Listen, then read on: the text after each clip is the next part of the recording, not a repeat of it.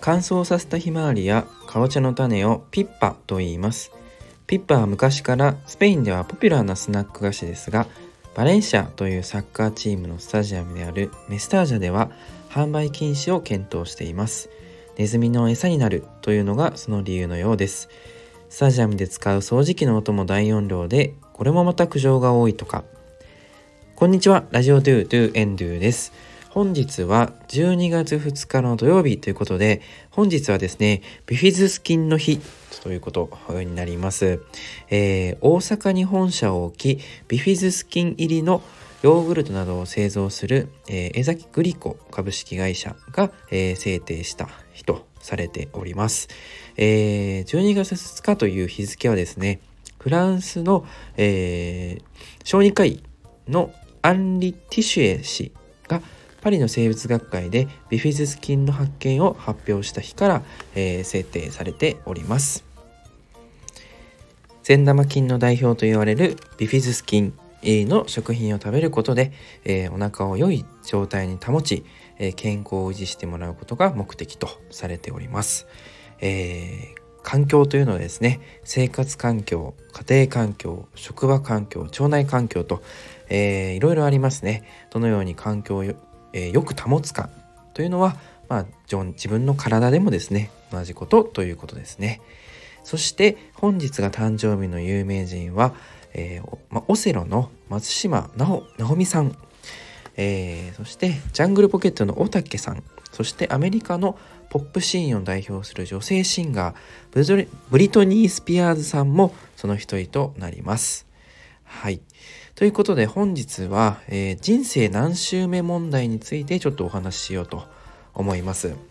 えー、ちょっと最近ですね、私自身が、えー、少し、え、気になっている、えことがですね、え年齢にですね、えっと、年齢と比較してですね、えその方のですね、えまあ、ちょっと精神的な成熟度というところをですね、まあ、人生何周目人生2周目とか人生何周目なんだとかえー、そういったようにですね、え、表現することがあると思うんですけどもすごくあのとてもですね分かりやすい例えなんじゃないかなというふうにあの関心を持ちましてそこからですね、えー、なんでじゃあ人生、え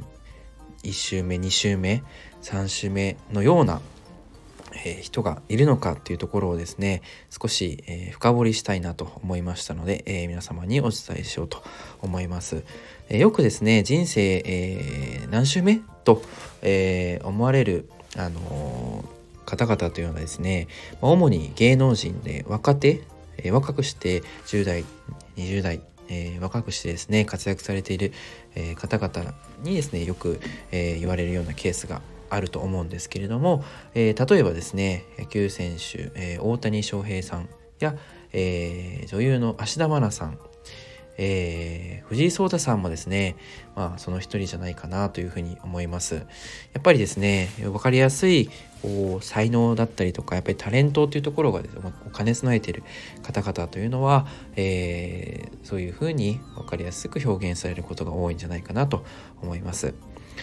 えー、逆にですね、えー、まあ、人生2周目3周目の人が例え例えばですねいると仮定すると、えー、人生1周目の人ももちろんいるわけですけれども、え逆に、まあ、年齢を重ねてもですね少し幼稚な、え方だったりとか、え少し、え未熟な部分が、えある方もですねいるのではないかなというふうにもあの逆に思うんですけれども、えー、そのですね違いというところ、えー、異なる部分というところをあの少し、えー、調べ勉強していきたいなというふうに思います。はい。えー、少し考えたところですね、人生何周目、2周目、えー、と表現される方はですね、方々はですね、やはりですね、まあ、その自我をですね、大切にですね、そして適切に、えー、育ててきた、育てている。というような、あの、まあ、家庭を踏んでいる方が多いんじゃないかなというふうに思います。はい。まあ、自我というのはですね、まあ、エゴとも、え表現されることがありますけれどもあの、まあ、小さい頃の、ま、幼少期の反抗期だったりとかあとはまあ学生の時で中学生とかの時ですね思春期にですね、えー、まあ、最初の自我というものが芽生えて、えー、いくような、えー、形になると思います。でですね、まあ、最初はですね、えーと、子供の時は親に対して反抗したりとか、えー、強くこう当たってしまったりっていうようなあのことも中には皆さんあるんじゃないかなと思うんですけれどもそれはですねやはり自分の心の安定のために、え、そういった態度をとってしまうということでつまり自分が何をしたいのかということが、えー自我が芽生えたことではっきりしてきたがゆえに周りの、えー、分かりやすく親で親から何か言われた時に、えー、反抗するというような、えー、態度をとるという形になるということですね。えー、つまりまああの自分の心の安定を保つためにということで防衛機能の一つをあの果たしているということで、まあ、人としては非常に当たり前のことなんだなというふうに、えー、学びました。そしてですねまあ昨今ですとやはり SNS ですとねですとあの誹謗中傷だったりとかもすごくニュースになっておりますけれどもあの匿名というところをいいところにですねえっ、ー、とその人をですね、えー、ある対象の人を、まあ、攻撃するような発言だったりとか、え、コメントというものをあの非常に今問題社会的に問題視されていますけれどもそういう方々もですねまあそれをすることであの自分の心を安定心の安定をですね保っているというような見方もできるんじゃないかなと思います。